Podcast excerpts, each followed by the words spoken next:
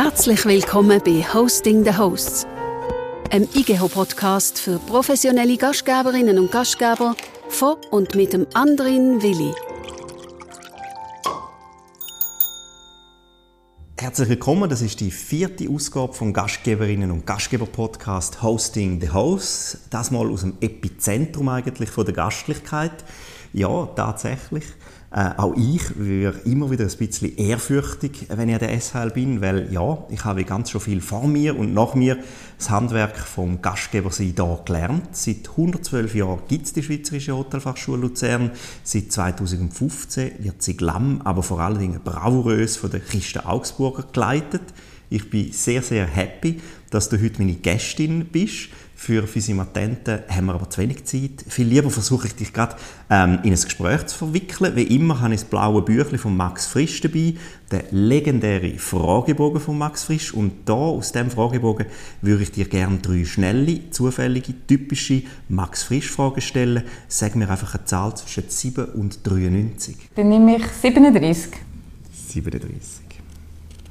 Wie unterscheidet sich Witz und Humor? Witz ist für mich etwas Kurzfristiges, so ein Schenkelklopfer.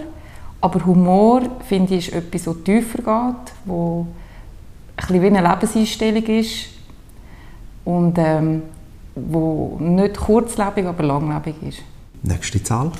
52. Haben Sie einmal eine Banknote mit dem Porträt eines großen Dichters oder eines großen Feldherrn, dessen Würde von Hand zu Hand geht, angezündet mit einem Feuerzeug und sich angesichts der Asche gefragt, wo jetzt der verbürgte Wert bleibt? Andrin, das habe ich nicht.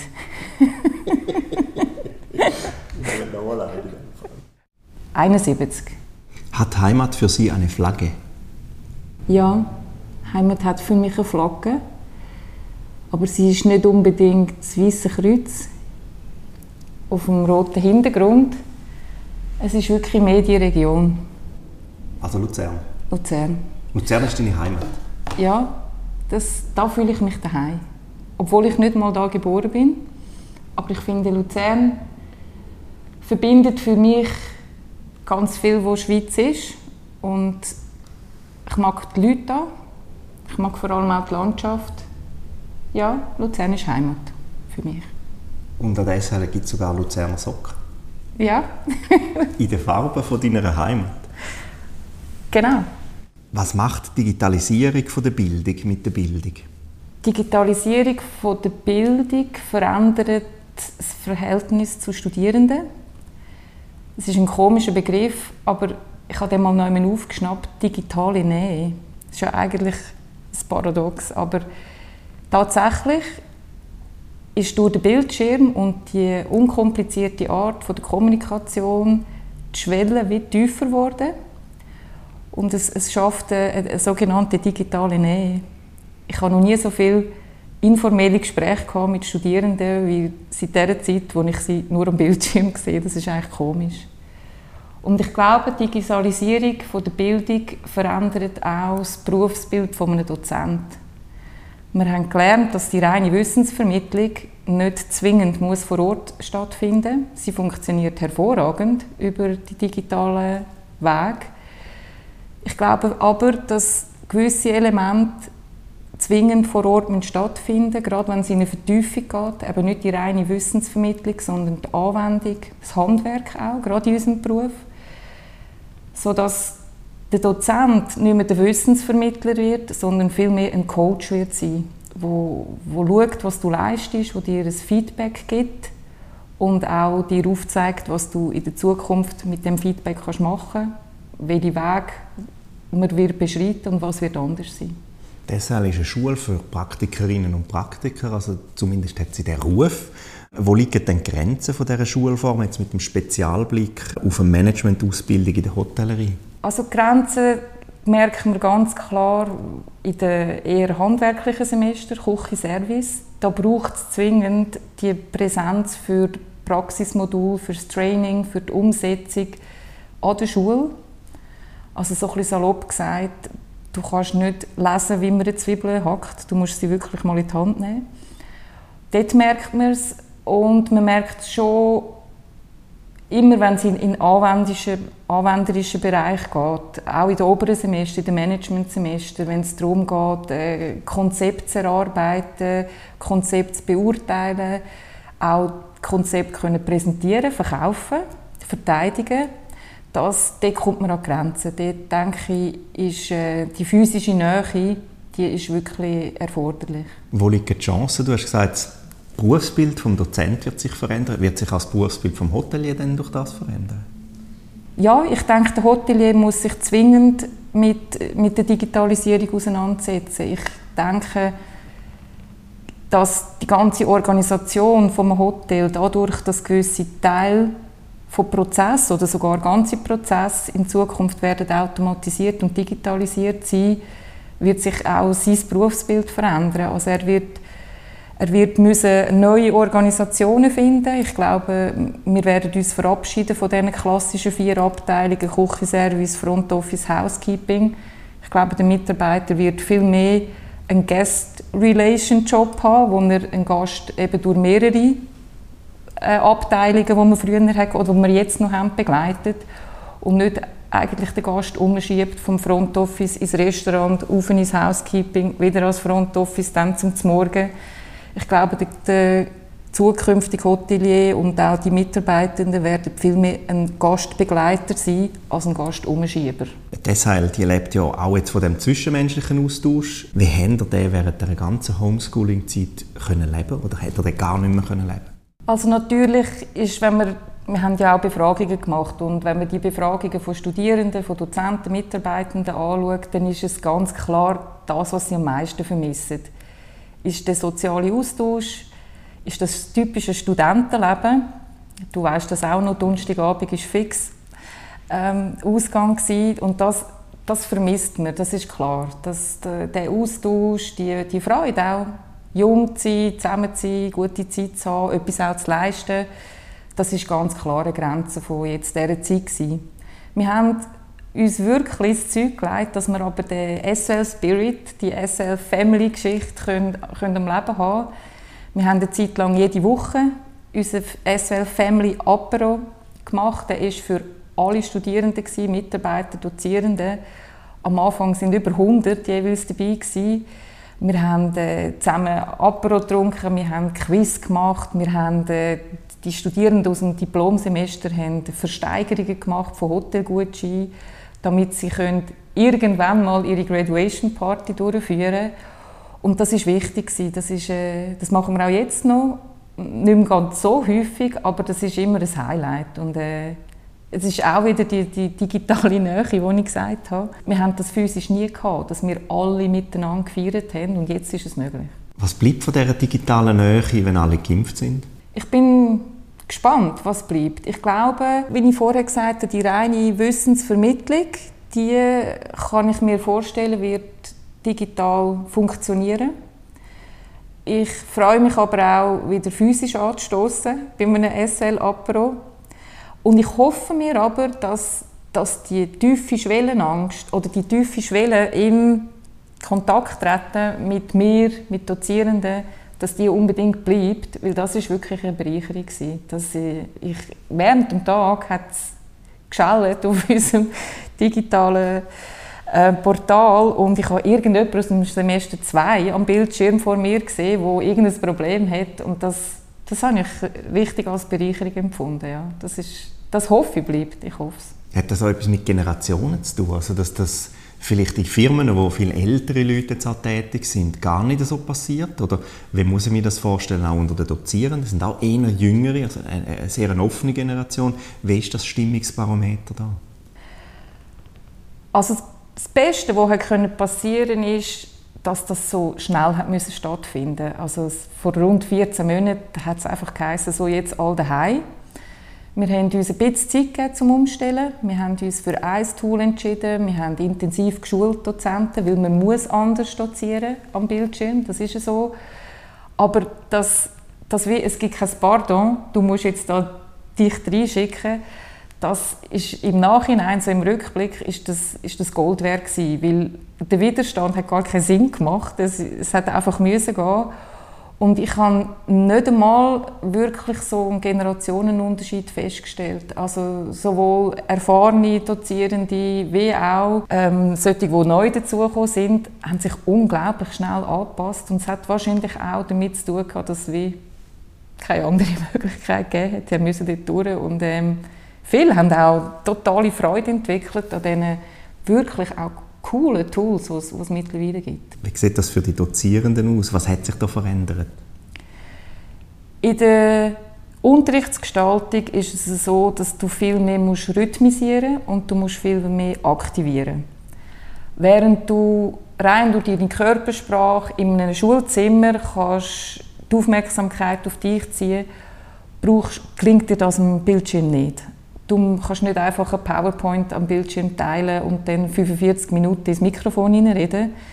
Dann hängen die Leute ab. Das heißt, du musst wirklich in kurzen Abständen mit Videos arbeiten, mit Umfragen, mit Quiz, mit äh, Gemeinschaftsportal, wo jeder kann Kommentar reinschreiben kann, YouTube-Film zeigen. Also die Rhythmisierung muss viel höher sein. Man muss die Leute auch bewusst ansprechen, eine Antwort einfordern und dann klappt das sehr gut. Eigentlich ist das ja eine Steilvorlage, um noch mehr Geld zu verdienen. Man könnte das alles aufzeichnen, ein Semester lang, und dann immer wieder abspielen und nur noch eigentlich Dozierende als Coaches. Das kann durchaus eine Zukunftsvision sein. Ich denke nicht jetzt zwingend für die SOL, weil wir eben so viele praktische Aspekte haben, aber ich denke mir, dass, dass es in Zukunft ähm, andere Programme wird geben, andere Angebote auf dem Bildungsmarkt, die ja durchaus auch berechtigt sind. Weil es, es ist einfach unglaublich effizient. Das muss man wirklich sehen. Das ist so, ja. Was macht das mit den Hoteliers, die ja gewöhnt sind oder wo ja das da lernen, auch der herzliche Umgang oder die, äh, ja, die Konvivialität auch. Also das sind ja auch Gastgeber, Werte, die man muss haben. Ich denke, der Hotelier selber wird sich digital müssen aufrüsten und sich mit dem auseinandersetzen, auch wie er effizienter werden im Betrieb. Das ist auch eine riesige Chance für, für die Hoteliers und für das Gastgewerbe, an der Effizienz zu arbeiten. Ich glaube aber, es gibt dann auch den, den Gegenpool, und das zeigen ja auch die Umfragen, dass man eben das Menschliche vermisst. Ich glaube, es wird wie, je digitaler das hier wird, umso mehr ist auch das Bedürfnis nach dem Mensch zu Mensch wird gesteigert. Und das kann auch wiederum eine Chance sein für den Hotelier, dass man eben wieder ganz bewusst sozialen Kontakt in den Restaurants, in den Bars zu den Mitarbeitenden sucht. Ich sehe dort nicht unbedingt die Gefahr. Ich glaube eher, es, ist, äh, es wird auf die eine Seite noch digitaler, aber auf die andere Seite wird das auch das Bedürfnis nach Kontakt umso mehr steigern. Welche Wert denkst du, sobald die Reiserei wieder losgeht, werden für, äh, für die Hoteliers erfolgsentscheidend sein? Ich denke, dass das Bedürfnis nach Sicherheit und Schutz und Privatsphäre, dass das wird übrig bleiben. Ich denke, dass der Hotelier sich wirklich muss überlegen wie kann er ein, ein Daheim im Hotel schaffen, wo ich mich als Gast eine gewisse Privatsphäre habe, Abstand vielleicht auch, ähm, ein Sicherheitsgefühl, eine gewisse Intimität auch. Dort, ich glaube, in diese Richtung kann es durchaus sein, dass das so ein, ein Erfolg, Erfolgsfaktor wird sein in der Zukunft. Ich weiß nicht, wie, wie fest sich die Leute sehnen nach, nach riesen Schlangen vor dem Buffet und, und ähm, Massen im Spa. Ich, ich habe das Gefühl, dass das das Gefühl von Privatsphäre wird wie übrig bleiben und das kann eine Chance sein für ein, für ein Hotelier, wenn er das erkennt. Aber es können ja nicht alles nur Fünf-Sterne-Hotel sein und jetzt wie in Bad Ragaz plötzlich noch Thermen nur noch für Hotelgäste öffnen, sodass man wirklich enorm viel Platz hat. Ja, also es wird eine Herausforderung sein, gerade, also ich denke nicht für die Fünf-Sterne-Hotellerie, ähm, für, ich sage mal, im mittleren Bereich ähm, denke, auch dort muss es gelingen, dass man von den Massen wegkommt, dass man sich auf Zielgruppen fokussiert, sei es Familie. Das, ich glaube, dort ist auch noch ein grosses Potenzial rum. Ähm, die ganzen Business-Hotels, dort sehe ich eine riesen Herausforderung, weil all die Firmen haben gelernt, wie man Meetings macht, äh, nicht vor Ort. Dort sehe ich eigentlich ähm, eine riesen Herausforderung ja, von der Hotellerie, was das ganze Seminar, Businessgeschäft angeht. Es gibt extrem viele Branchen, äh, wo Masterstudiengänge zum Thema Sustainability anbieten. Was passiert mit dem Bereich äh, Sustainability jetzt in der Hotelausbildungsindustrie?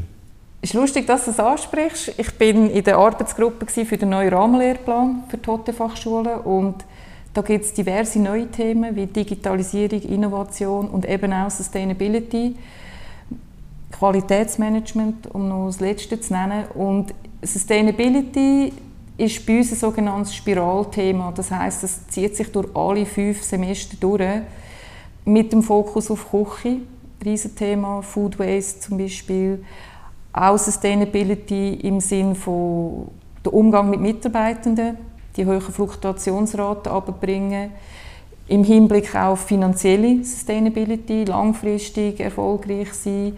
Also es ist ein, ein grosses Thema und wir nehmen das sehr, sehr ernst. Ja. Aber in allen Facetten, nicht nur was jetzt Ökologie angeht, sondern wirklich äh, Nachhaltigkeit als Betrieb, als Partner, als Arbeitgeber, das sind wichtige Themen für uns an der SWL. Was bedeutet Achtsamkeit in unserer Branche? Achtsamkeit verstehe ich mit echtem Interesse haben, vor allem auch am Kunden. Ihm nicht irgendetwas für etwas verkaufen, sondern seine Bedürfnisse wahrnehmen und sich ehrlich dafür einsetzen, dass es, dass es ihm gut geht dass er happy ist, dass es jeder Franken wert ist, den er ausgibt im Hotel. Und mit einem guten Gefühl nachher aus dem Hotel wieder rausgeht. Oder? Das ist ja auch etwas, wo, wo bleibt. Weil Wiederkehrer haben wir ja gern mit Leidenschaft, Dynamik und Weitsicht. Zitat, führst du deshalb, was hat dich überhaupt das Hotelfach getrieben? Not. Not. Not. Ich habe ähm, lang, ich habe Matura gemacht ursprünglich, ich habe lange nicht gewusst, was ich soll werden. Bin dann auf England geflüchtet äh, für ein Nanny-Jahr, bin zurückgekommen und habe aus reiner Bequemlichkeit angefangen Anglistik zu studieren und es hat mir überhaupt nicht gefallen. Worauf ich das Studium abgebrochen und mein Vater mir gesagt hat, wenn du nicht studierst, dann tust du arbeiten. Und dann war gerade so Anfang November und ich dachte, was macht so jemand wie ich? Und dann ist mir in den Sinn gekommen, dass wir eine Ferienwohnung haben auf der Lenzer Heide und ich könnte ja mal schauen, ob ich über den Winter jobben kann. Und so bin ich äh, ins Hotel Schweizerhof gekommen, auf die Lenzer Heide und bin mächtig stolz gewesen, dass ich den Titel Praktikantin Tournante habe. Das erste Mal, als ich einen Titel hatte. Und ja, es war super. Ich bin überall dort eingesetzt worden, wo ein Kollege oder eine Kollegin von mir Après-Ski oder Ski übertrieben, Skifahren übertrieben hat. Ich war Morgengymnastik, ich war im Kinderhort, ich war Nachtportier, ich bin in der Abwäschung gestanden. Und so hat es mich verwünscht. Der Virus, ein anderer Virus, mindestens so schlimm wie Corona und vollkommen unheilbar, hat mich dort verwünscht und nie mehr losgelassen. Und leidenschaftlich, wo du zitiert hast, das war es immer für mich. Immer. Und der Virus von der Begeisterung, du hast es gesagt, was wird passieren oder was wird das passieren müssen, damit auch künftige Generationen von dem Virus befallen werden? Oh, ich habe manchmal schon ein bisschen Nachwuchssorgen, muss ich sagen. Wenn ich so zum Beispiel die Ausbildungszahlen in der Grundbildung anschaue, wo sich in Teilberufen halbiert hat in den letzten zehn Jahren. Und ich, ich hoffe wirklich, es gelingt der Branche, der Branchenverband, coole, spannende Berufsbilder zu kreieren. Ähm, vielleicht auch ein bisschen mehr Multitasking, weil auch die künftigen Berufe, ich ja überzeugt bin, dass die mehr Multitasking sind, wo man eben mal im Backoffice, mal in der Küche, mal an der Front ist, viel mit dem Gast unterwegs ist. Ähm, ich hoffe, es gelingt uns, so spannende Berufsbilder äh, in Zukunft auf den Markt zu bringen, weil ich bin überzeugt, dass die Branche macht einfach so viel Spaß und es ist einfach so abwechslungsreich. Nie ist ein Tag gleich wie der andere in einem Hotel. Und das muss uns wirklich gelingen, auch in der Kommunikation, das an die jungen Leute anzubringen. Ich habe ganz viele Kolleginnen hier getroffen an der Schule. Wenn ich heute die Hotels einchecke, dann äh, werde ich selten von einer Frau als Direktorin begrüßt. Äh, was passiert in Sachen Frauenförderung eigentlich in der Hotellerie? Das ist ein Riesenanliegen von mir. Ich ähm, hoffe, dass es den Hoteliers gelingt, gerade auch in Form von moderneren Arbeitszeitmodellen, sei es Teilzeit, Jobsharing, all diese Themen, wo ich finde, da ist noch riesen Bedarf ähm, oder auch eine riesige Chance, anders gesagt, ähm, dass, man, dass man dort auch ein bisschen moderner wird, innovativer wird und so Sachen auch bewusst anbietet. Ich sehe dort äh, schon, schon rechte Herausforderungen. Aber, aber wirklich auch ähm, manchmal ein bisschen fehlender Mut auf Seiten Hoteliers, so Sachen auszuprobieren. Und man geht immer noch, finde ich, sehr oft einen recht konservativen Weg, dass ein Kadermitarbeiter unbedingt und zwingend ein 100% Pensum braucht. Bin nicht so sicher. Ich würde es mal, ich würde es cool finden, wenn es auch mehr Mut gibt zu, zu kreativeren Lösungen. Was macht dich als Kundin in einem Hotel glücklich? Ich kann es extrem gern, wenn ich mich frei bewegen kann. Ich hasse Verbotsschilder in Hotels, wo man mir sagt, wo ich meine Schuhe muss abziehen und wenn ich muss zum Morgen essen und wenn ich bitte wieder zu der Sauna aus soll und wie ich mich dort soll verhalten Das mag ich überhaupt nicht. Also, ich, ich mag eine Freiheit in meinem Job und ich mag eine Freiheit auch in meinen Ferien. Also wenn ich Freiraum habe, wenn ich mich kann nach meinen Bedürfnissen ähm, bewegen kann, mein Tagesablauf nicht eingeschränkt wird durch irgendwelche Öffnungszeiten, dann fühle ich mich wohl. Wenn ich auch nicht zu fest bedrängt, also ich habe gerne guten Service, aber du musst auch nicht neben mir stehen bleiben, sondern kannst dann wieder gehen.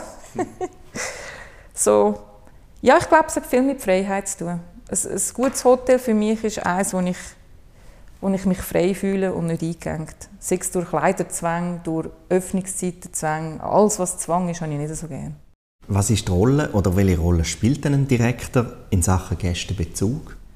Ich finde, dass ein Hotelier unbedingt soll einen Platz einnehmen im Hotel.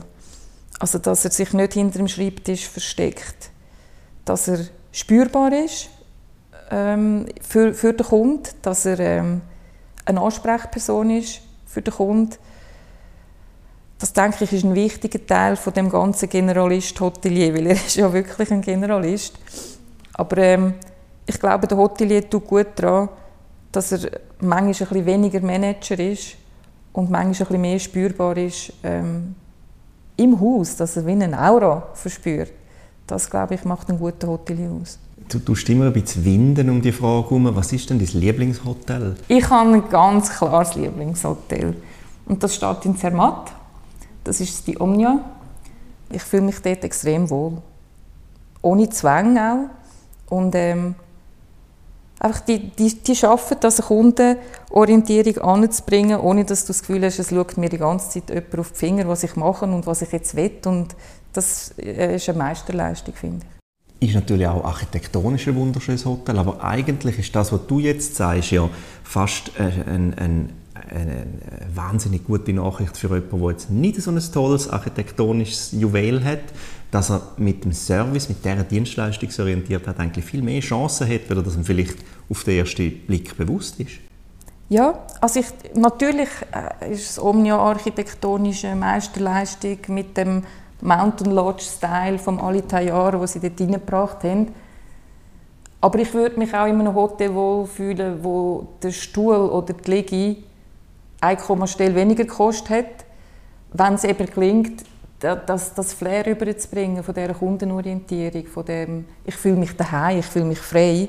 Ich glaube, das, das darf auch an einem Hotel gelingen, das zwei oder drei oder vier Sterne hat. Und wenn du so dem Wes Anderson sein äh, Grand Budapest Hotel anschaust, da gibt es in der Schweiz verschiedene Geschichten von Hotels, die sehr ähnlich verlaufen sind. Was macht denn das mit dir?